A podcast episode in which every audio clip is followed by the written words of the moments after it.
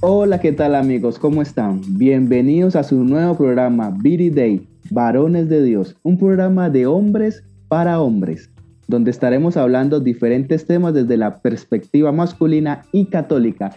Y en esta aventura nos va a acompañar durante todos estos episodios un viejo conocido de ustedes, Omar, desde México. Un saludo, Omar, ¿cómo estás? Hola, ¿qué tal, Jeff? Muy bien, te saludo desde la lluviosa Ciudad de México. Eh, también muy, muy emocionado por empezar junto contigo este proyecto que esperemos que, que dé muchos frutos y que el Señor vaya llevando por donde Él mejor lo, lo decida. Oye, pero dime, para aquellos que nos están escuchando por primera vez, ¿qué quiere decir Viri Day? Ya sé que dijiste varones de Dios, pero ¿qué puedes decir más acerca del nombre que, que le pusimos a este podcast? Bueno, el nombre eh, fue una reflexión que tuvimos orando, reflexionando sobre qué queríamos transmitir, qué queríamos dar y en, sí hablando sobre el idioma oficial de la iglesia, que es el latín, llegamos a este hermoso nombre que significa varones de Dios, ¿sí? Porque es como algo que queremos transmitir de los hombres, de los varones para los varones. Eso no significa para todas las chicas, para todas las damas, las señoras y las, y, las mujeres que nos van a escuchar también, que ustedes no podrán escucharlo y que es un tema solo y exclusivamente para los hombres. Esto es para todos. Ustedes chicas también lo pueden escuchar. Así que eh, eh, nosotros los hombres hemos tratado de investigar, profundizar y con Omar, contigo, eh, vamos a a tratar de, traer invitados, especializarnos, mirar y profundizar y, desde la mirada del hombre hablar los temas de los hombres. Así que vamos a, vamos a darle con, con todo esto a este nuevo proyecto y, y, pues espero que me acompañes en esta nueva aventura, Omar. Claro que sí, con todo gusto y con todas las ganas. Y algo que también quisiera decirle a todos los que nos están escuchando es que este proyecto también tiene en el fondo esta, esta, esta idea que, es muy de Juan Pablo II, de San Juan Pablo II, que, nos habla de que Jesús es el hombre que le enseña al ser humano a ser varón y a ser mujer. Y de ahí que nosotros queremos ser esos varones de Dios, Viri Day, como Dios nos pide ser de acuerdo a su plan. Eso lo quería decir como para complementar lo que, lo que platicamos en aquellas reuniones de, de planeación de este primer podcast. Y, bueno, pues este, yo creo que sin, sin más preámbulo, eh, queremos hoy hablarles de un tema que ha estado en, en redes y ha estado un poco en boga en, en el ámbito católico últimamente, y, y es el tema del rosario, del Santo Rosario, pero no solamente el Santo Rosario como, como un sacramental o como un, un rezo, sino el rosario de hombres. ¿Qué te parece, Jeff? Me parece genial este tema. Eh, eh, es un tema que ha venido socavando la iglesia, ha ido entrando. Es un tema que, que, de pronto muchas personas todavía no saben qué es, en qué consiste. Eh, vamos a ver, vamos a tratar de explicar lo mejor que se pueda esto. Eh, eh, este tema es maravilloso, este tema es increíble y claro, con la dulce señora que es la Santísima Virgen María, ¿no? Entonces, me parece genial que abordemos este primer episodio con este tema y empecemos nuestra, nuestra aventura con esto. Vamos, que esto va a estar muy interesante. Me parece muy bien. Pues bueno, eh, si algunos de ustedes han estado siguiendo en las redes los diferentes rosarios de hombres que se han hecho en, diferentes partes de Latinoamérica, en Europa, en algunos otros países, seguramente han visto fotografías de hombres, eh, de grupos de hombres hincados frente a alguna catedral o frente a alguna imagen de la Santísima Virgen, rezando el rosario. Y esto tiene un trasfondo muy interesante. Yo te preguntaría, Jeff, ¿por qué, ¿por qué el hombre, por qué el varón tiene que hacer una manifestación pública de su fe. ¿Por, qué es importante esto? Cuéntanos un poco. Yo pienso que es importante porque, a ver, la iglesia durante muchos siglos, ¿sí?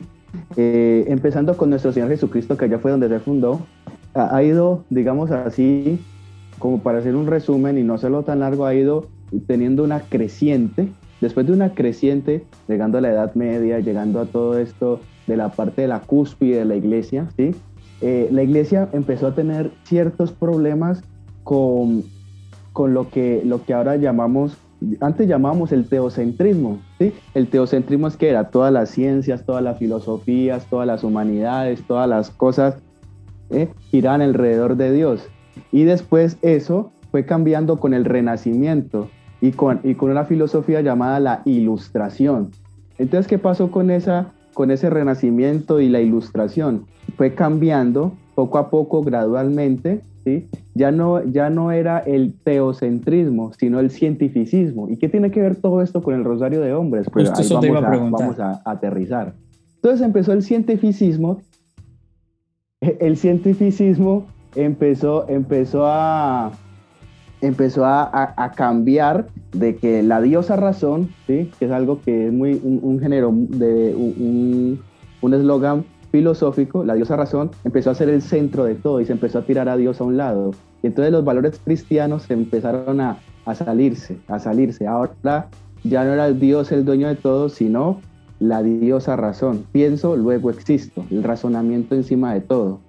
Y eso fue quitando a Dios del medio y fue quitando y fue recuperando de a poquito. Fue algo progresivo, día a día, mes a mes, año a año, otra. Y fue quitándole, digamos, esa, fue pública, ¿sí? a los hombres y a las mujeres, pero especialmente a los hombres en cierta época. Vino la modernidad y ahora estamos en la posmodernidad, donde estalló, digámoslo así, la, la cuestión que, que ahora tenemos de que el hombre es culpable de todo. Cuando hablo de hombre, hablo del sexo masculino, los varones. ¿sí? Eh, es el culpable de todo. ¿Por qué? Porque la posmodernidad estalló el feminismo, estalló el marxismo, estalló el comunismo, que empezó en la Revolución Francesa. y todo esto fue socavando hasta que la iglesia fue, digámoslo así por decir, por decir un término coloquial, fue siendo arrinconada y entonces el, el pecado y, la, y, el progresismo en la sociedad fue teniendo una, una, digamos, un auge muy grande que es el marxismo cultural y la iglesia, que es el cristianismo como tal, fue dejando de un lado. Entonces, ¿qué pasa? ¿Por qué el hombre tiene que hacer una manifestación pública de fe? Porque el hombre, como ya lo dije, es el gran culpable, supuestamente según esta posmodernidad, de todos los males que hay en el mundo.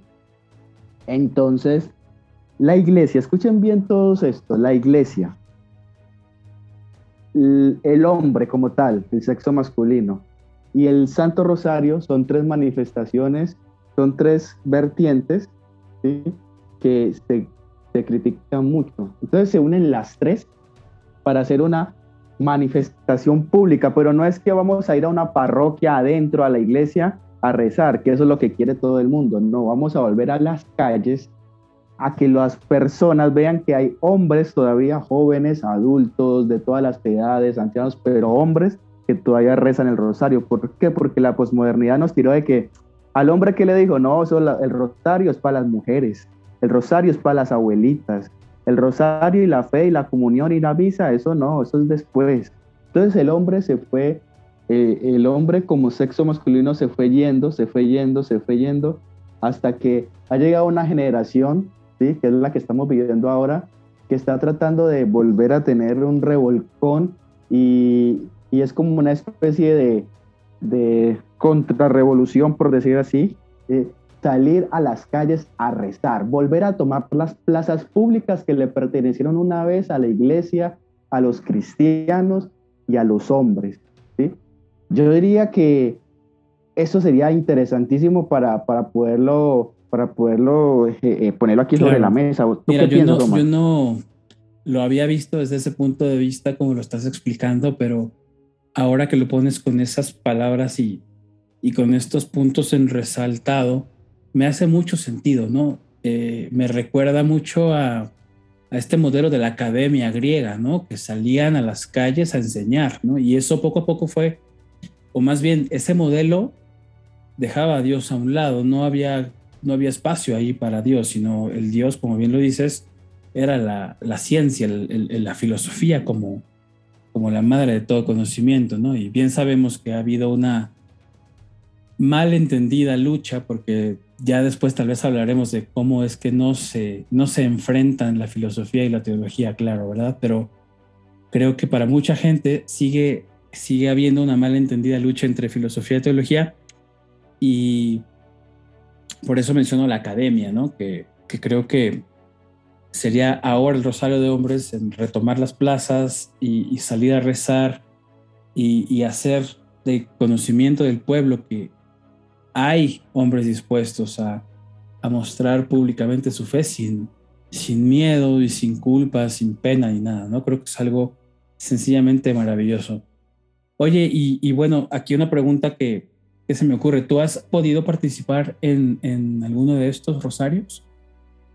por gracia de Dios y porque Él lo ha querido así, eh, eh, eh, pues he, estado liderando uno de los rosarios de mi ciudad, soy digamos así el coordinador de mi ciudad del Rosario de Hombre. Yo vivo en Cali, Colombia, Santiago de Cali, para los que quizás no conozcan, es una ciudad de las, de las grandes que hay en mi país, Colombia. Y y pues sí he participado, me ha parecido muy, muy, muy impresionante. Eso es una gracia increíble que, que Dios ha, ha dictado en, los jóvenes, en los adultos. Eh, se, se, han visto cosas maravillosas, ver hombres rezando, no tanto, no tanto por, por, hacerse el cool de que, ay, no, miren, son hombres y qué lindo que se ven, vamos a, utilizar el rosario para, para, para, que las chicas se acerquen a mí. No, no, yo, yo, yo soy testigo y he visto hombres allá que lo hacen con intención recta, noble, sana, santa, con intención de hacer manifestación pública de su fe, de que quieren que no que los vean, sino que la iglesia, que vean que la iglesia está viva, firme, eficaz, que todavía no nos van a arrinconar ni nos van a acabar, ¿no? Y no sé si tú hayas participado en uno de los que hayan hecho en México, porque creo que tengo entendido que en México se han hecho, ¿no? Así es, yo em, la verdad es que este fue el primer año que pude participar y, me gustó muchísimo, me gustó muchísimo ver a hombres de diferentes edades rezando em, y las, las mujeres que nos acompañaban, en, en, mi caso yo soy casado y mi esposa iba acompañándome, ellas estaban alrededor de nosotros como como cuidándonos, por así decirlo. Este, y, fue un momento de encuentro con, con Dios y sobre todo con nuestra Santísima Madre muy, muy, muy, muy interesante, muy, pues la verdad, muy bello. Este, el, el sentir esa fraternidad, esa, esa fraternidad, este, digamos, masculina, ¿no? De que soy hombre como el de al lado y eso nos une en, oración, ¿no? Y, ir mucho en contra de lo que el mundo ahorita nos dice, ¿no? Que, que tal vez el, hombre no está hecho para eso, el varón me refiero, vaya, ¿no? Este, entonces el, el vernos, el verme ahí junto con otros varones este, rezando y, y, ofreciéndole un, un momento de, oración a Dios y a la Virgen fue algo, eh, la verdad es que yo lo quiero hacer otra vez, muchas veces, mientras la Dios me permita, lo quiero volver a hacer. Y además porque México es algo, algo especial también, o sea, México tiene algo especial con la Virgen. Eh, pues todo, digámoslo así, pues yo no creo que sea algo, algo que todo mundo tiene que saber de base, pero pues por si alguien no lo sabe, y de verdad no lo digo en broma, en México se apareció la Santísima Virgen María eh, en una advocación, ¿sí? que es la Virgen de Guadalupe o Guadalupe. Y México tiene esa, esa filiación especial con la Virgen. ¿Tú qué, tú, tú qué, qué, indagas ahí? ¿Qué, ¿Qué puedes lograr entender ahí con, esa, con eso que del Rosario y la Virgen de Guadalupe? O sea, ¿qué, qué, puedes conectar ahí? Uy, hermano, podríamos, podríamos hablar tres semanas de ese tema y, y no parar, porque realmente es un tema que, que en México nos apasiona mucho. Este como bien dices, la Virgen de Guadalupe se tuvo la gracia de aparecerse en esta, en esta nación hace ya casi 500 años. Ella se apareció en el 1531. Ya estamos a nueve años de que se cumpla eh, cinco siglos de la aparición de Nuestra Señora aquí en México. Y, bueno, sin, sin ahondar muchísimo en el tema, porque esto te digo, da para mucho, pero se aparece en un momento muy importante del pueblo mexicano, que era el momento de que aún éramos, eh, pues digamos, colonia de, del, pues de la corona española, teníamos ya eh, varios años de haber sido conquistados y también evangelizados, que eso es algo que se deja mucho a veces en el, en, el lado, en los libros de historia. Sí, sí es cierto, tuvimos una conquista eh, política, pero también hubo una evangelización que vino de la mano. O sea, vaya, no, no queremos entrar en, en temas políticos de eso, pero sin duda la evangelización de América Latina por, por las naciones europeas fue una gracia de Dios que, que nadie está poniendo en duda, ¿no? Pero bueno, se aparecen estos, en estos años de, de mucha necesidad de, del pueblo y, y, se aparece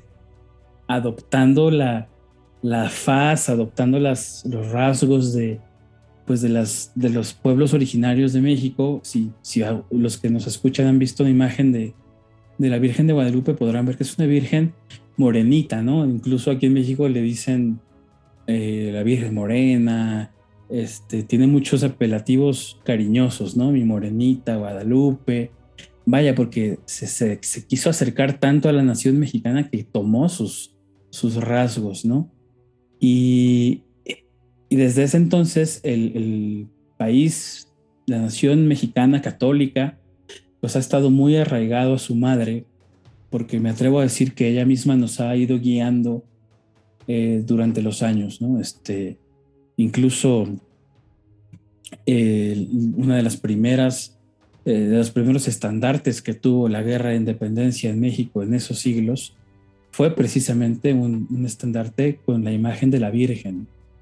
Y, eso habla de todo, ¿no? Este, pero bueno, vamos, prometemos hacer un, podcast para hablar de, la Virgen de Guadalupe y no nada más de ella, sino de todas o de muchas otras advocaciones que han eh, sido, eh, que han seguido alguna aparición en el mundo, porque es muy, muy interesante ese tema.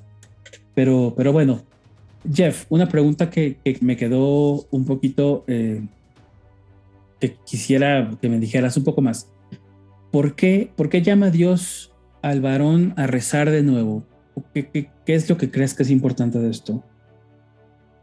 Yo, yo pienso que es un, sí, es un llamado de Dios, es una vocación porque el hombre es cabeza, no solamente de la familia, es cabeza de la creación, es cabeza de, del mundo. ¿Por qué?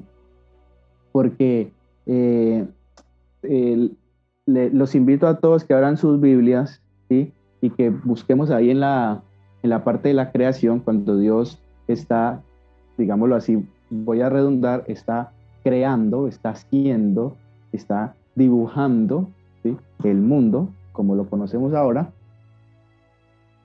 Ahí Dios había dicho el día, la noche, y Dios vio que todo era bueno. El día, la noche, vio Dios que todo era bueno. El día, la noche, vio Dios que todo era bueno. Todo estaba bien. Colocó al hombre para que disfrutara de eso, ¿sí? Aquí viene algo increíble, que cuando hace al hombre, le dice, toma tu posesión de todo lo que ves. Lo que, lo que le está diciendo Dios al hombre ahí es que él como primera creación del género humano, ¿sí? es el que se va a encargar como creación de estar pendiente, estar al pendiente de todo lo creado, ¿sí? De todo, es la cabeza, él es el encargado. Estoy hablando del varón, el hombre, el macho, ¿sí? El, el, tipo que, que Dios puso como cabeza de la creación y no solamente del matrimonio. Después vino la mujer como complemento de eso. ¿sí? ¿Para qué? Para que el hombre, increíble como en esta parte, y ya, y ya, y ya voy a lo, que, a, lo de la vocación, esta parte donde Dios llama y dice que la mujer va a ser el complemento y no es bueno que el hombre esté solo. Ahí va. Entonces, como creación, como cabeza de la creación y como cabeza de la familia y como cabeza de la sociedad, entonces el hombre, Dios llama de nuevo al hombre, ¿para qué? Para que vuelva otra vez al plan original que, que él mismo le dio. Usted tiene que ser la cabeza de esto, tiene que tomar la iniciativa, pero no lo entiendan o no lo entendamos, ¿sí? Como algo de que el macho, el hombre, el, rudo, se hace lo que yo diga y punto, no, eso no es, eso, el opresor. es patanería. Sí, eso, eso no, eso no está, eso, eso es una patanería, eso es una cosa que no, eso no está bien, ¿no? Estamos hablando de cabeza como persona que inicia. Entonces Dios quiere que el hombre vuelva otra vez a ser un hombre orante. ¿Y Dios quién puso en la iglesia? hombres, pero no porque Dios sea un tipo machista, que eso después lo podemos ver eh, en otro episodio de los supuestos eh, machismo en la iglesia, podríamos colocar algún episodio sobre eso. Eh, es Dios coloca al hombre en los doce apóstoles y discípulos, pero no porque desprecia a la mujer, sino porque el hombre es la cabeza, el que tiene que iniciar todo. Entonces, por eso es que eso es ontológicamente Cristo también es hombre. Y así mismo, así mismo todo, Dios llama al hombre. Por eso es que vuelve otra vez él y llama en estos tiempos otra vez al varón, al hombre, a rezar, a que vuelva a su original, a que sea varón. Porque ahora, ¿qué pasa? Vuelvo y repito, como tenemos una posmodernidad de hombres débiles, ¿sí? Entonces, no, yo no quiero hacer esto porque me da pena, me da miedo, ¿qué van a decir de mí? Eh, ay, ¿será que si yo hago esto, las mujeres, eh, ay, me van a tildar de, que soy arcaico, que soy antiguo, anticuado, no voy a tener amigos, no despierte, este es un hombre, ¿sí? Eso no nos tiene que entender a nosotros como que no, se hace lo que, lo que, lo que el hombre, no, no, no, no, no, no. Al contrario, el hombre tiene que servir, a la, chica, a su mujer, a su dama, a su novia y a su esposa y servir a la iglesia, que es la esposa de Cristo. Entonces el llamamiento del hombre es para esto, para que el hombre como tal, como sexo masculino, vuelva otra vez a tomar cabeza del plan original que Dios le dio. Sea usted la cabeza, sea usted el que está adelante. No sea lo que es ahora la posmodernidad del hombre débil, que se viste afeminado, que se viste, eh, que se hace peluqueados todos extraños, que entre más femenino El hombre deconstruido, ¿no? Es el hombre deconstruido, o sea, tú no puedes, o sea, tú no puedes, eh, eh, digamos, Omar, que tiene a su esposa, entonces Omar dice, le, le, abre la puerta del carro a su esposa, se la cierra, entonces eso ya es una, es una masculinidad tóxica. Entonces te empiezan a decir que que eso son cosas que, hay que cambiar, que hay que deconstruirse y exactamente eso es lo contrario, eso es lo que es un hombre, ¿sí? Eso es lo que es el caballero, vestirse con decencia, bien, fino, pero no fino de hacerse el riquillo, de que, ay, yo me he visto con cosas caras, no, fino en el sentido de que cuando una mujer o otro hombre te vea, diga, eso es un tipo, eso es un hombre, eso es, es una persona de bien, ¿sí? Entonces, pues yo creo que ese es el llamado. ¿Tú qué piensas de esto? O sea, ¿pensabas parecido o tenés una, algo ahí que acotar? Yo estoy totalmente de acuerdo contigo. Creo que las aclaraciones que haces ahorita son muy necesarias, sobre todo decirlas aquí en este espacio, ¿no? Eh, como tú dices, Dios pone al hombre a la cabeza, pero no porque el hombre sea más importante que la mujer, porque para Dios hombre y mujer son igual de importantes, por eso son complementarios. Es como si tú me dijeras, em, si yo parto una, una, naranja por la mitad, ¿qué, ¿qué, mitad es más importante? Ninguna, las dos son iguales, ¿no? Y, y, en esto de poner el hombre a la cabeza y de ponerlo como el, el jefe de la creación, también viene una responsabilidad muy grande para los varones y eso lo podemos encontrar ya más, mucho más adelante en, la Biblia, ¿no? Ahorita dabas tú el ejemplo de Génesis, yo podría hablar un poquito de, este ejemplo en Efesios, donde San Pablo nos dice, esposos, amen a sus esposas, como como Cristo amó a su iglesia ¿Y cómo es que amó Cristo a su iglesia? Pues dando la vida por ella. Entonces, ese es el modelo de varón que nos está pidiendo Dios ser. No este varón macho que, pisotea a la mujer, no, por supuesto que no, al contrario. Y, y, la otra imagen hermosa que tú mencionaste, que Dios en los doce apóstoles también pone al hombre a la cabeza de la iglesia. Sin embargo, y, aquí les pido a todos que recuerden alguna de las imágenes de, de Pentecostés. ¿Quién está en medio de ellos? Nuestra madre, ¿no? Claro. Sí, sí, sí.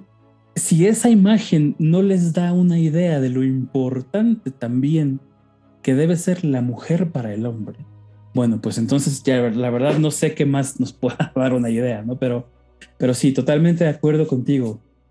Ahora, em, algo que no sé si tú sabías, Jeff, pero, pero bueno, este, esta tradición por el rosario de hombres es relativamente nueva, no tiene mucho tiempo. Y este, es una tradición que nace en Polonia.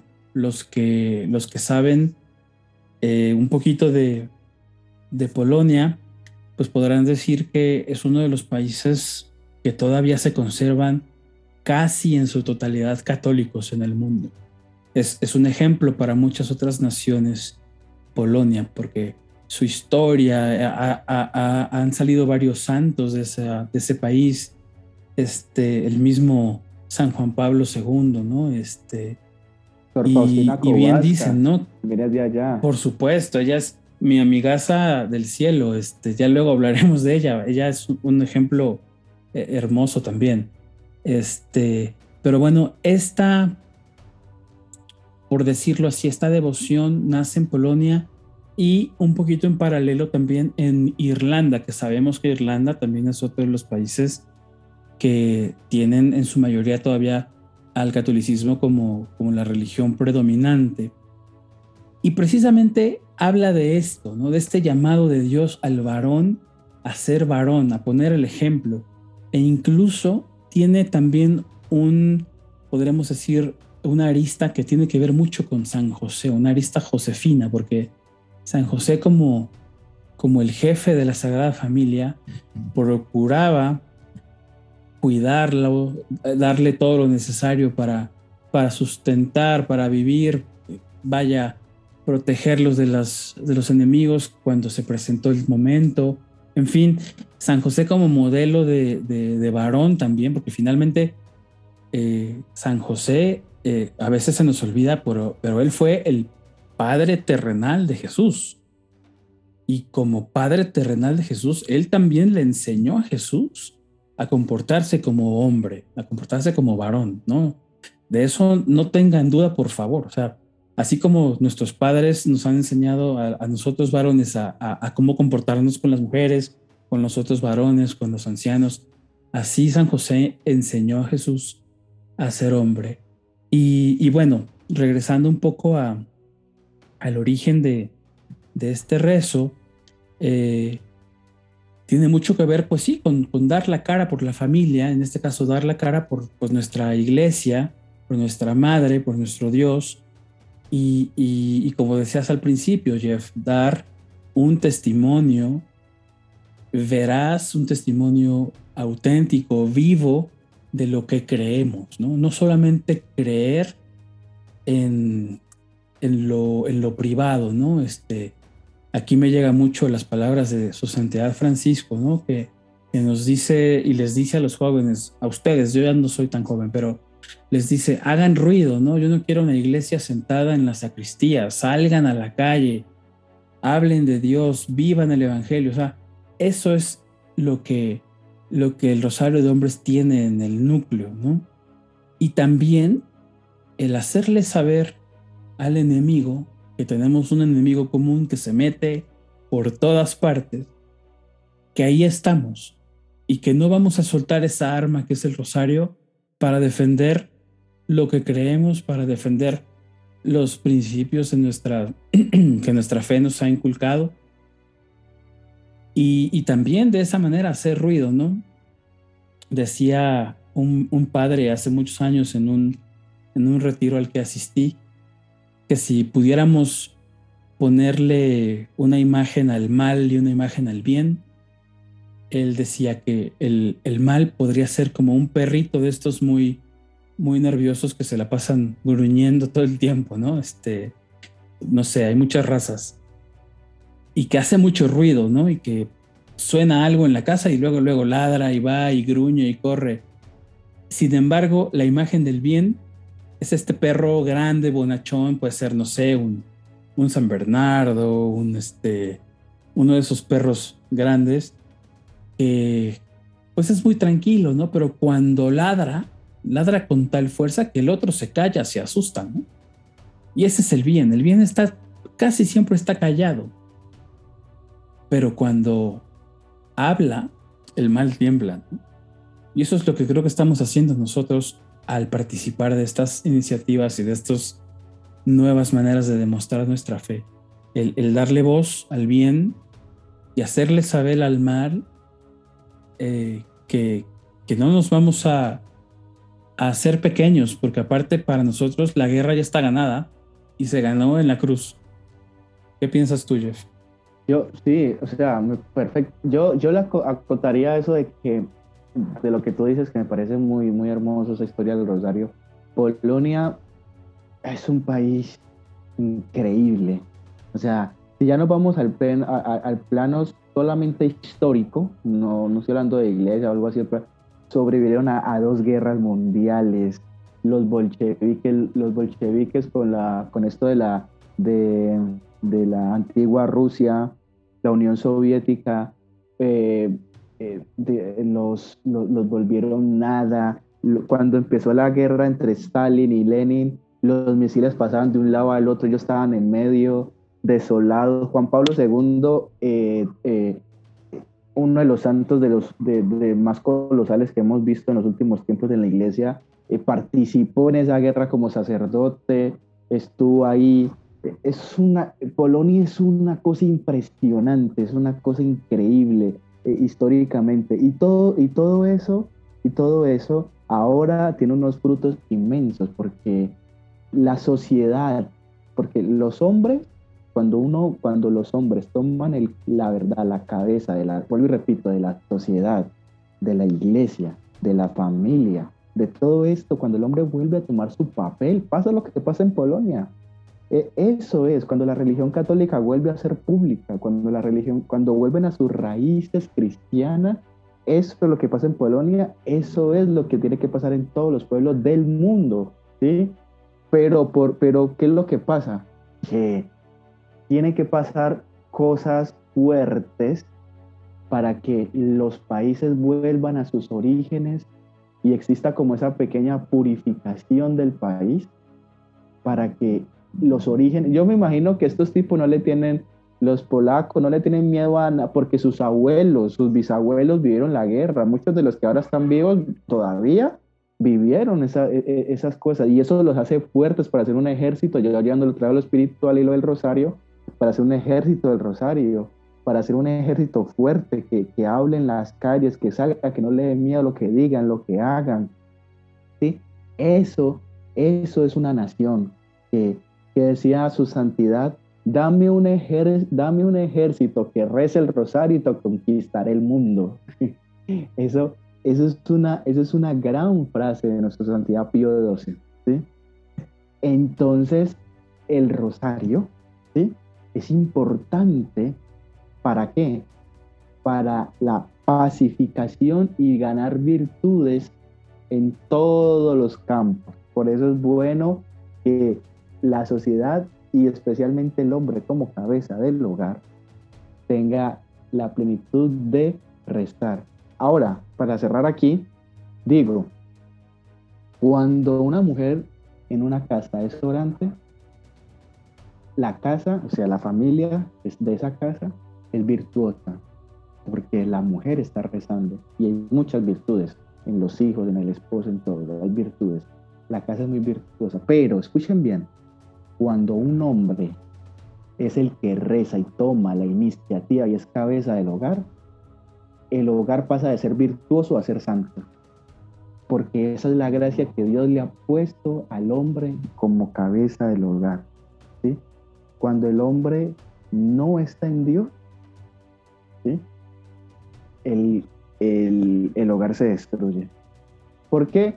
Porque la mayoría de las infidelidades, de los pecados, pues, yo no digo todos los matrimonios, pero muchos de, esas, de los matrimonios que son destruidos y que ya no están juntos, ¿por dónde empieza, por dónde entra la tentación? Por el hombre.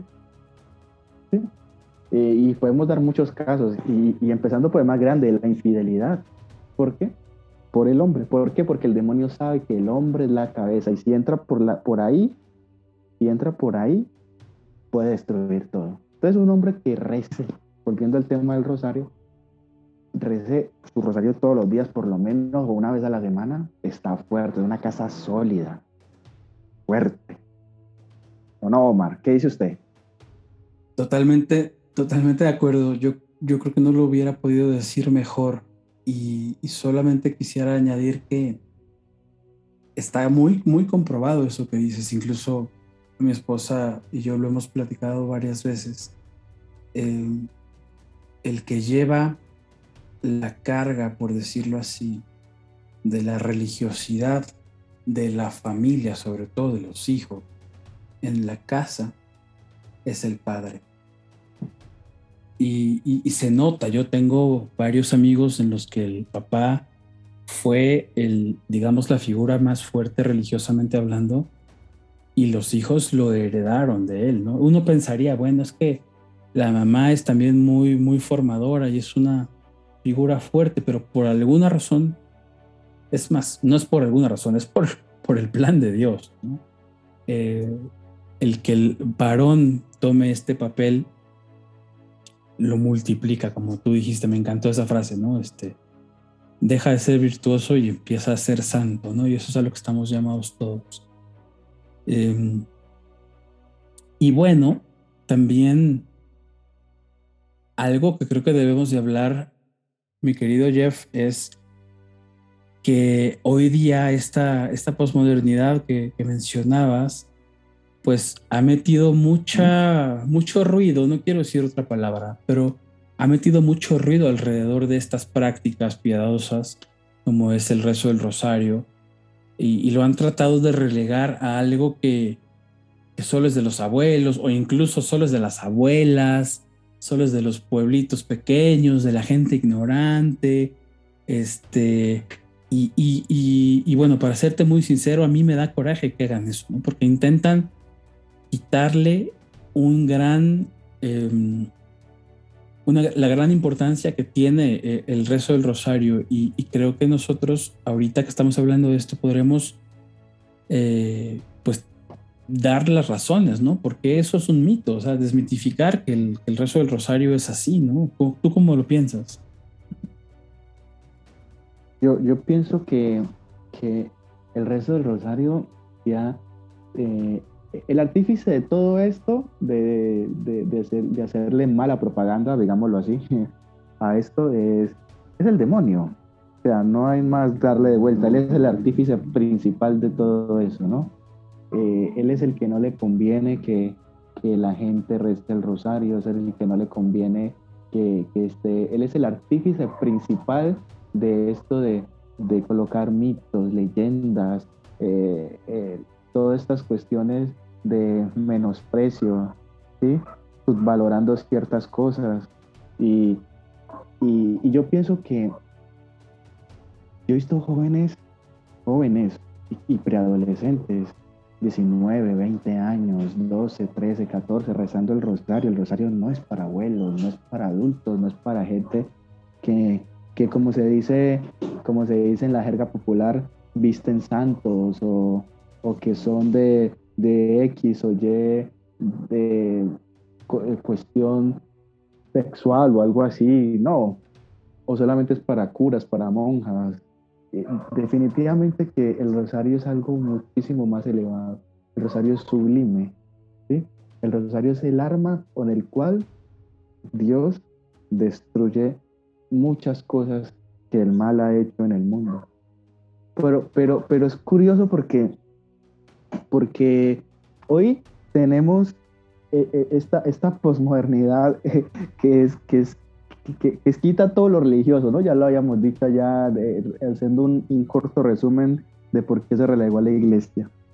Y resulta que no solamente relegan a la iglesia, sino que relegan a la mujer principal que hay en la iglesia. Dicho sea de paso, algo corto aquí, que yo no entiendo por qué el feminismo habla en contra de la iglesia cuando, digámoslo así, su, el feminismo debería de ser muchísimo más católico de lo que se cree.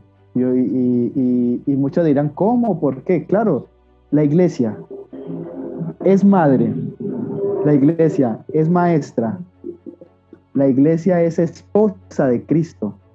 Miren todos esos atributos que estoy diciendo y son atributos femeninos. Y vienen unas mujeres con una ideología demoníaca, ¿sí? A, decir que la iglesia es machista, cuando miren todos los atributos que di, vuelvo y lo repito, esposa de Cristo, madre, maestra, todos atributos femeninos. Y no solamente le decimos así, porque Dios lo quiso así en el Espíritu Santo que la iglesia fuera llamada así. El nombre católica, iglesia católica, es un, término femenino, católica. Y aparte de eso, la mujer, eh, después de Cristo, obviamente, Dios Padre Trino, Padre, Hijo Espíritu Santo, Dios Trino, la figura más preponderante en la iglesia es una mujer, que es llamada reina. Entonces, eh, todo esto es, eh, estoy tratando de desmitificar las mentiras que han metido conforme a María, conforme al rosario, conforme al feminismo, ¿sí? Conforme a la virginidad, ¿sí? conforme a la, a la, a la legitimidad de una devoción hacia una mujer. ¿sí? O sea, eh, es increíble que muchos hombres en el mundo hoy con el rosario, estando en el tema del rosario, ¿sí? en el mundo se están arrodillando, dándole gloria a Dios primero, ¿sí? para dejar claro bien cómo la devoción, gloria a Dios por medio de una mujer. Por medio de una mujer, el Santo Rosario es para eso. No crean, los que me están escuchando, escuchen bien, no crean que esto es, esto es un cuento de viejas, de viejos, antiguo. No, el rosario es, eh, eh, es, una, es una... Hay gente que dice que es una monotonía, que son palabras vacías. Bueno, bendita monotonía que transforma corazones. Bendita monotonía de palabras que transforman almas, cambian. Yo conozco testimonios de gente, de que la gente se ha convertido rezando rosario. Eso es, el rosario es algo que, que es una repetición. Mire, repetimos tantas cosas. Hay gente que se pasa horas repitiendo mantras, chakras, en posiciones raras, ¿sí? Y nadie dice nada. Hay gente que se la los de la, los de la Meca, los que oran hacia la Meca, una hora, dos horas orando hacia la Meca y nadie dice nada. Oramos en los muros de los lamentos y una hora, dos horas y nadie dice nada. Ah, pero un rosario que dura 20 minutos, 10 minutos, uy, no, qué largura, no, eso es para viejo, no, eso es para no sé qué, no, eso no sé cuáles, no, eso no me gusta, no, eso yo no lo entiendo, no, que, por Dios, ¿sí? No, no, esto, esto es algo muchísimo más elevado de lo que se cree. Es la oración perfecta porque es perfectamente bíblica. ¿sí? Porque, porque también nos han metido como un germen protestante aquí de que no, eso no es bíblico, no, eso no le honra a Dios, que no, que más bien hagamos una que está perfecto y está bueno, ¿no? Para que después no vayan a decir que estoy diciendo una herejía, no, no, que mejor hagamos una oración al Santísimo una hora santa y eso vale mucho. Sí, es verdad, eso vale muchísimo más que un rosario, es verdad, muy verdad. Y yo también digo amén a eso, porque yo creo en la presencia real de Jesús en la Eucaristía, en la patena, en el Santísimo, en el Sagrario. Yo lo creo.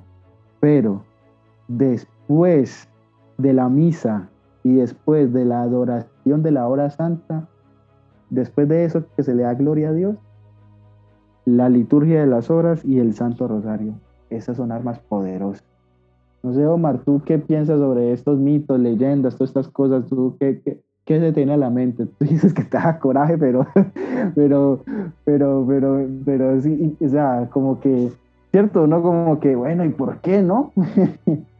Sí, y bueno, yo admito que yo también pasé de, este, de esta ignorancia a, esta, a esta hora etapa nueva en donde reconozco todo esto a través del rosario. Yo de pequeño, eh, pues me aburría cuando, cuando iba con mi abuela a algún rezo del rosario, yo prefería estar afuera con los otros niños y escuchaba a las señoras rezar y, crecí con esta idea equivocada, ¿no? Y también creo que, digo, sin culpar a mis padres ni nada, pero si alguien me hubiera llevado más de la mano, me hubiera dicho todo esto, tal vez lo hubiera tomado de una manera muy diferente, ¿no? Y, ya de más grande, adolescente, fue que comencé a conocer la verdadera, eh, el verdadero poder y la verdadera razón de, esta oración y, tú lo dices perfecto, ¿no? Es la oración perfecta. Y aparte, algo que no hemos mencionado, pero que creo que viene muy, muy, muy a tiempo, es que este, este, esta oración nos fue enseñada y nos fue dada por la mismísima Virgen María. No es una oración que se haya inventado algún santo de repente, ¿no? O algún, algún monje, este, o en algún desierto, ¿no? Fue una oración que la misma Virgen nos enseñó a rezar a través de Santo Domingo de Guzmán, que de hecho acaba de pasar su fiesta hace unos días. Y, esto tiene, ya vamos para los nueve siglos de esto. Esto fue en el 1208. Hagan ustedes la cuenta, a mí no me sale, pero en el año de 1208 es que la Santísima Virgen, en una aparición que tuvo a Santo Domingo de Guzmán le otorga el rosario. De hecho, si ustedes ven iconos o, la estampa de Santo Domingo de Guzmán, es inconfundible porque es este, este fraile que está recibiendo de, manos de la Virgen el, rosario.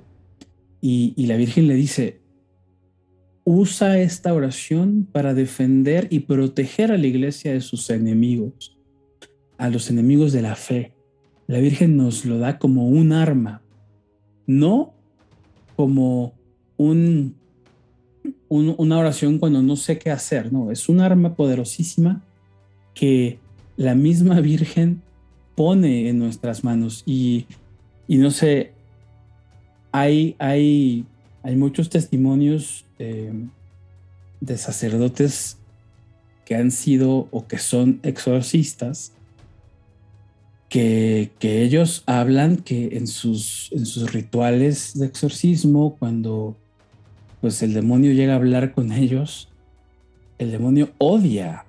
Para empezar, el demonio odia a María porque ella lo pisa, ¿no? Y a ella no le puede ganar y ni a Dios, pero odia más a María.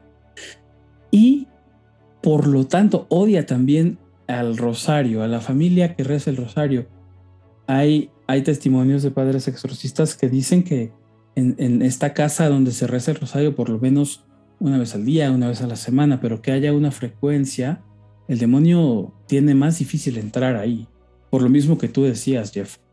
Y, y, tiene todos estos años de, haberse ido eh, pues pasando la tradición, por supuesto, ha habido mucha tergiversación en el camino, ¿no? Y creo que ahora es momento de, retomar y, el Rosario de Hombres tiene esta finalidad también, ¿no? El, reubicar el, el, objetivo, el fin, la razón de, del rezo del Santo Rosario. ¿No te parece, Omar, una cosa? Te interrumpo para decirte, ¿no te parece que, dígame. que estamos en un mundo donde entre más información hay, donde más rápido se puede conseguir, la gente está más desinformada, ¿no te da como esa sensación? Como que Sí, es, muy cierto. Como que, o sea, todo lo tienes al alcance de un clip. O sea, tú puedes ir en tu celular, en tu, tu, tu computador portátil, en tu Mac, bueno, lo que tengas, no importa, tu iPhone, lo que sea. Puedes ir y buscar la historia del Santo Rosario y hundirle y, y, y, colocar, buscar, o sea, te salen infinidad de páginas, infinidad de cosas buenas, nobles, santas, donde te van a colocar la historia real y la gente, entre más información hay, más, o sea, más desinformada está. O sea, yo no sé la gente en qué gastará el tiempo en el internet, no lo sé. O sea, no, tocaría que buscar una estadística de, alguien, de alguien que sea como, que, que, que busque esas, esas cosas, pero, pero, o sea, la sensación que yo tengo es esa, o sea, decir lo, lo que tú decías, o sea, yo lo coloco a colación a eso. La información se decía, la formación que en estos momentos posmodernos de qué y estamos más. Entonces yo pensaba mientras hablaba, decía, bueno, la gente no es capaz, digamos, no lo digo eh, eh, una ignorancia, o sea, cuando nos enfrentemos ante el juicio de Dios, porque todos vamos a estar, nadie va a poder decir, no, yo soy ignorante, yo nunca supe, nadie me habló. Pero es que Dios, yo creo que Dios Jesucristo, el que está en el, en el juicio, te va a decir, pero ¿y el Internet para qué te sirvió? O sea, o sea no, no, no, no, yo creo que nadie tiene excusa. ¿Tú qué piensas de eso? No, no nadie. Sí, y, y, y, creo que me viene mucho a la memoria el Evangelio de hace un par de semanas. Eh, no, de esta semana, ¿no? Que hablaba de, de esta parte de, que al que mucho se le ha dado, mucho se le va a exigir, ¿no? Y al hombre posmoderno, algo que sin duda tiene en la punta de sus dedos, como tú lo dices, es información. Mm. Y, el qué hacer con esa información es, es, lo que tal vez va a ser el objeto de, nuestra salvación o nuestra condenación. Espero que sea nuestra salvación. Y antes de que se me olvide, em, a los que estén interesados, les puede gustar buscar. Hay una película que es como un documental más bien, que está disponible en YouTube sin costo, que se llama Historias del Rosario. Es una película de hace cinco años, del 2017, que reúne cinco o seis testimonios de personas que tuvieron experiencias muy fuertes y que a través del rezo del Santo Rosario cambiaron y, sobrevivieron y son ahora personas que, promueven el rezo del rosario. Pero bueno, se los digo otra vez, historias del rosario en YouTube. Dura aproximadamente una hora y media, se las recomiendo muchísimo.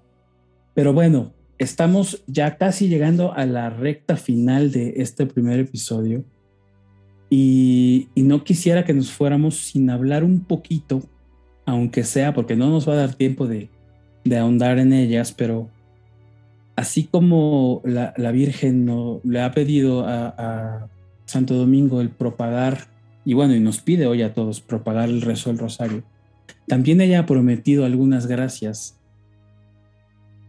que, que, se darán a aquellos que, que lo recen frecuentemente.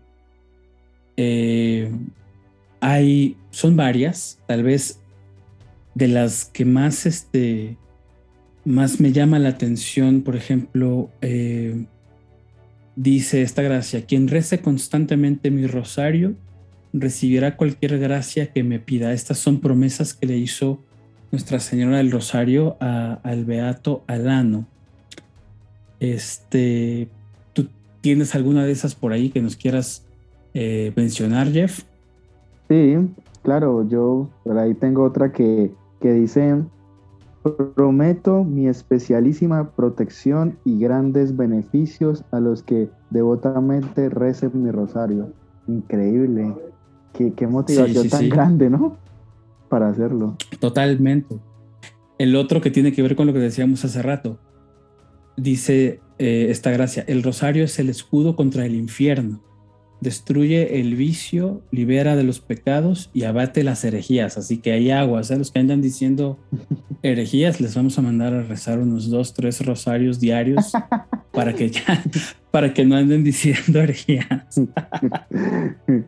hay otra que dice, el rosario hace germinar las virtudes para que las almas consigan la misericordia divina que sustituye.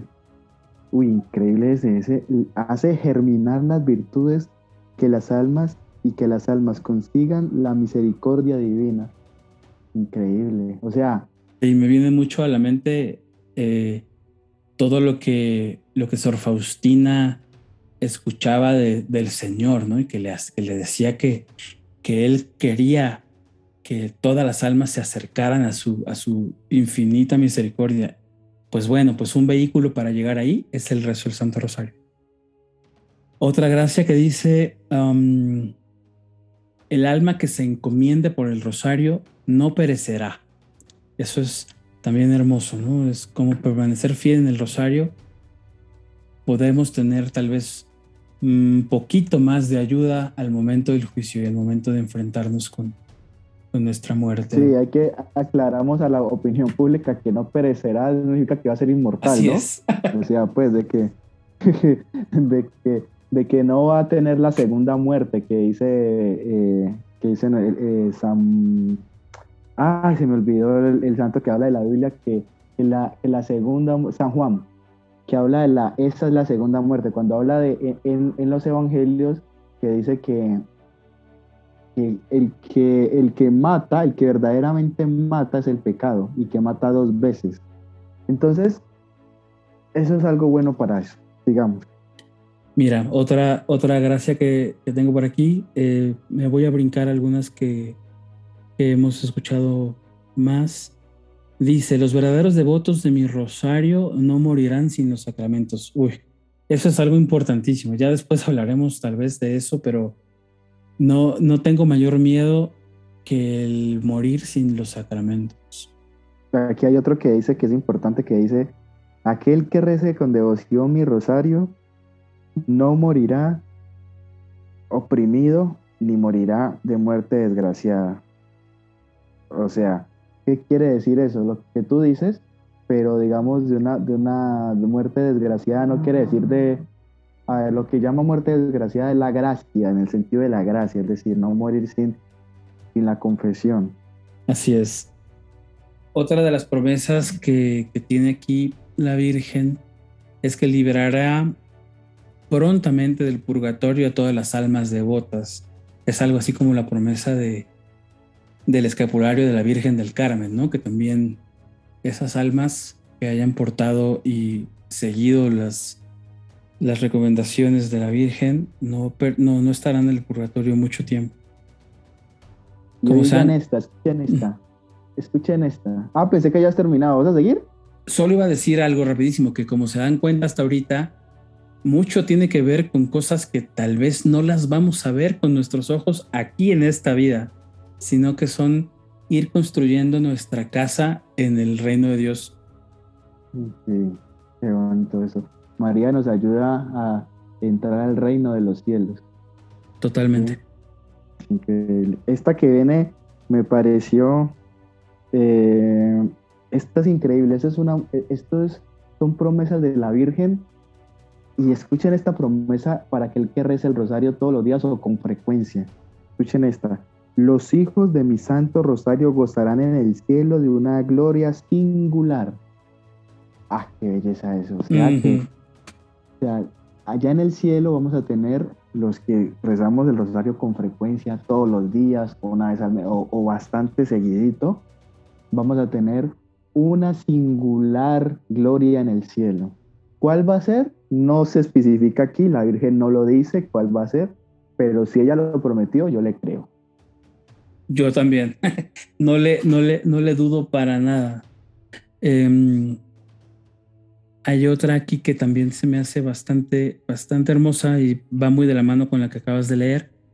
Dice, los que rezan el rosario son todos hijos míos muy amados y hermanos de mi unigénito Jesús. O sea, yo sé que como, como la madre que es, ella quiere a todos sus hijos por igual, ¿no? Pero tal vez nosotros ayudamos un poco a través del rezo del rosario para pues estar más cerca del corazón de nuestra madre.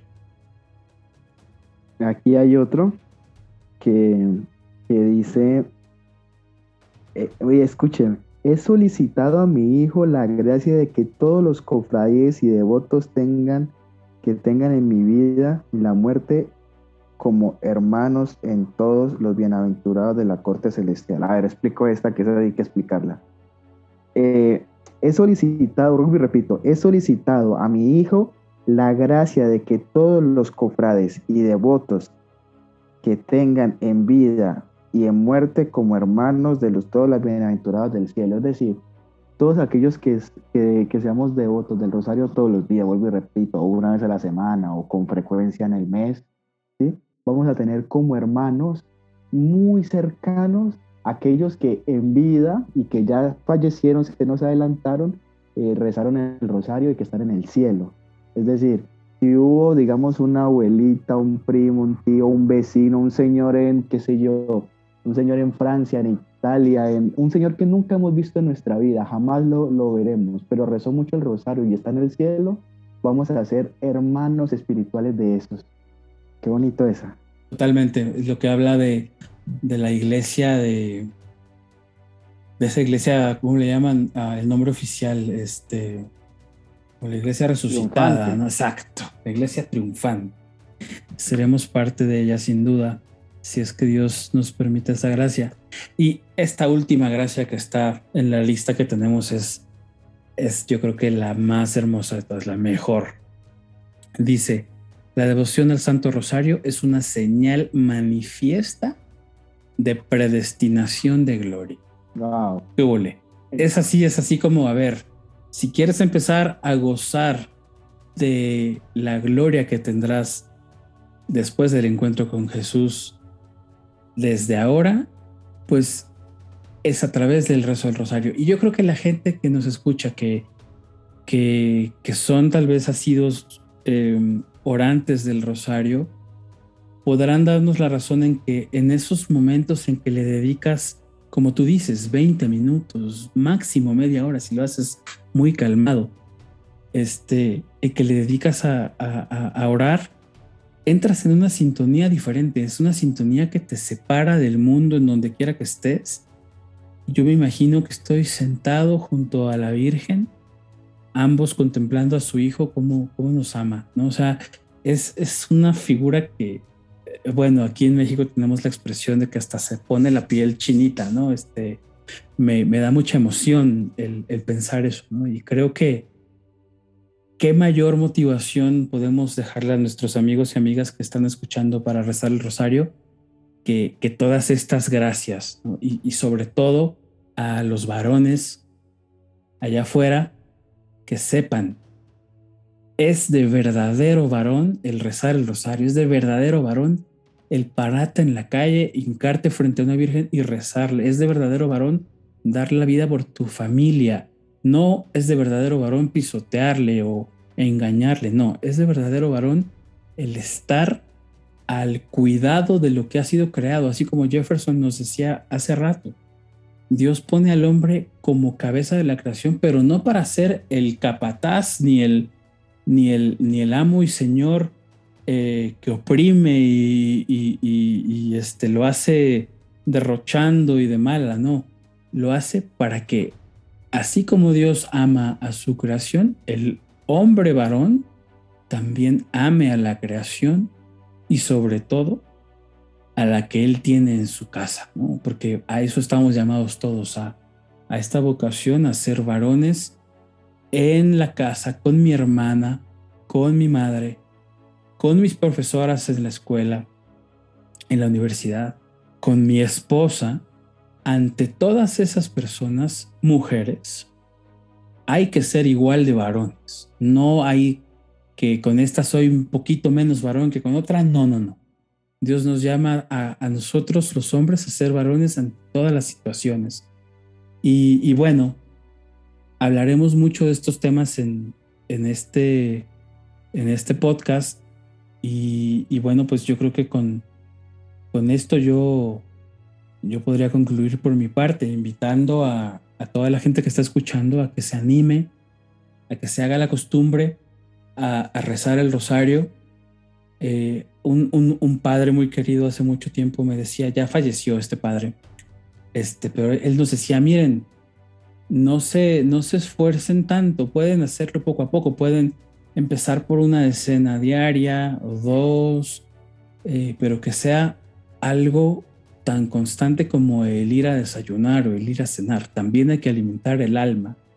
También hay que ir poniéndole ladrillos a nuestra casa celestial, ¿no? Que, lo que decía esta última gracia, ¿no? Este, predestinación de gloria, empezar a saborear el cielo desde ya. Y qué mejor eh, símbolo de masculinidad que el estar pensando en cómo vas a proveerle a tu familia esa, esa santidad hacia, hacia el futuro, ¿no? Creo que por mi lado, Jeff, no tendría mucho más que agregar. ¿Tú, tú qué quisieras decir? No, para finalizar, yo creo que eh, palabras finales para yo dar esto es como decir, el hombre, nosotros tenemos que, como tú decías, ser cabeza en todo y tratar al prójimo, ¿sí? Como Cristo lo trataría, ¿sí? Eh, ahí es importante.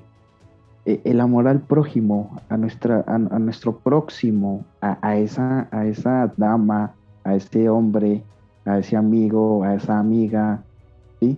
Eso, eso es tener la varonilidad. Pero también una, algo de ser varón es lo que tú decías, la fidelidad. Porque varón no es el que anda detrás de cinco chicas, seis chicas, ese, ese, ese no. Varón es el que decide amar a una sola mujer y la ama para siempre. ¿sí? Decide ser novia de una chica y se la juega toda por ella. ¿sí? Ser eh, esposa de, después volverla su esposa y jugársela por ella y en todo. Y, en esto de la fidelidad y en esto de ser hombres tampoco, y quiero dejar bien en claro como para cerrar, de que hombre no es aquel, no solamente lo que decíamos, sino que aquel que dice, es que yo traigo el mercado aquí a la casa todos los meses o cada, quince, o cada quincena. Y sí, bueno, y eso lo puede hacer cualquiera, ¿no? Eso es un asistencialismo. Varón o hombre no es eso, eso hace parte, pero eso no es todo. No es que yo doy plata en la casa y, entonces como yo doy plata en la casa y trabajo todos los días de sol a sol y me mato el lomo y me rompo el lomo día a día por esta casa, entonces, entonces no, no, no, no, no, no, eso no es ser un hombre. Un hombre es muchísimo más que eso. Yo les, les, aconsejaría o les pondría algo para que meditemos hasta el, hasta el próximo episodio es, Cristo es el verdadero hombre. Yo, Jefferson Rosero, tú, Omar, y los que me están escuchando, Andrés, Camilo, Mario, José, el que sea que me esté escuchando, tú, Andrea. Angie, tú que me estás escuchando, ¿qué tan parecido a Cristo estamos? Cristo que es el verdadero y único hombre, ¿no? ¿Qué tan parecido a Cristo estamos? ¿Cómo Cristo trataba a las mujeres en la Biblia? Eso sería un buen podcast para una próxima oportunidad. ¿Cómo Cristo trataba a las mujeres en la Biblia? Con caballerosidad. Las dejaba hablar, no les imponía nada, cómo las trataba, cómo serían los apóstoles con las mujeres, cómo. Y ponerme yo a la estatura de Cristo es imposible, pero si Él es el modelo de ser varón, de ser hombre, el modelo del nuevo Adán, entonces yo tengo que mirar qué tan parecido soy a Cristo. Hombres, entonces aquí yo dejaría como esta reflexión para el próximo podcast esto, Omar, va a estar buenísimo. O sea, hoy es el abrebocas, vamos a tener muchos más temas y yo la verdad eh, estoy muy feliz porque vamos a abarcar, vamos a traer invitados, vamos a hacer esto muy hermoso, Omar. Y la verdad que eh, espero que esta, como se dice, esta chocoaventura sea algo, sea algo muy, muy grato para los oídos de todos y y que más que eso sea para el corazón y el alma de cada uno de los oyentes. Así sea. Y sobre todo, pues también dar gloria al Señor. Sí, claro que sí. Y pues estamos ya en el final de nuestro primer episodio. No sin antes, eh, pues invitarlos a seguir las redes de Ecovangeli, a leer los blogs que se publican los martes, a participar en la comunidad de Coevangeli eh, vía Telegram o WhatsApp, eh, participar en los rosarios josefinos los días miércoles. Vaya, escuchar los otros podcasts que tiene Coevangeli para ustedes, como como lo es el de Haciendo Eco o el de Vicio Divina, en donde se habla de algunas películas con, con visión católica. Y bueno, pues nosotros en, en Beauty Day estaremos compartiendo con ustedes y pues con esta misma alegría con la que hoy platicamos, esperamos que el Señor nos permita seguir haciéndolo y que Él nos vaya guiando. Así que pues por mi parte me despido, les doy las gracias, eh, les doy los buenos días o las buenas tardes o las buenas noches, dependiendo en qué momento de su día nos están escuchando. Muchísimas gracias por llegar hasta el final. Y, bueno, eh, hermano, eh, saludos hasta Colombia. nos escuchamos en el siguiente episodio de, de Viri Day. Hasta luego, chao. Hasta luego a todos. Gracias por estar aquí.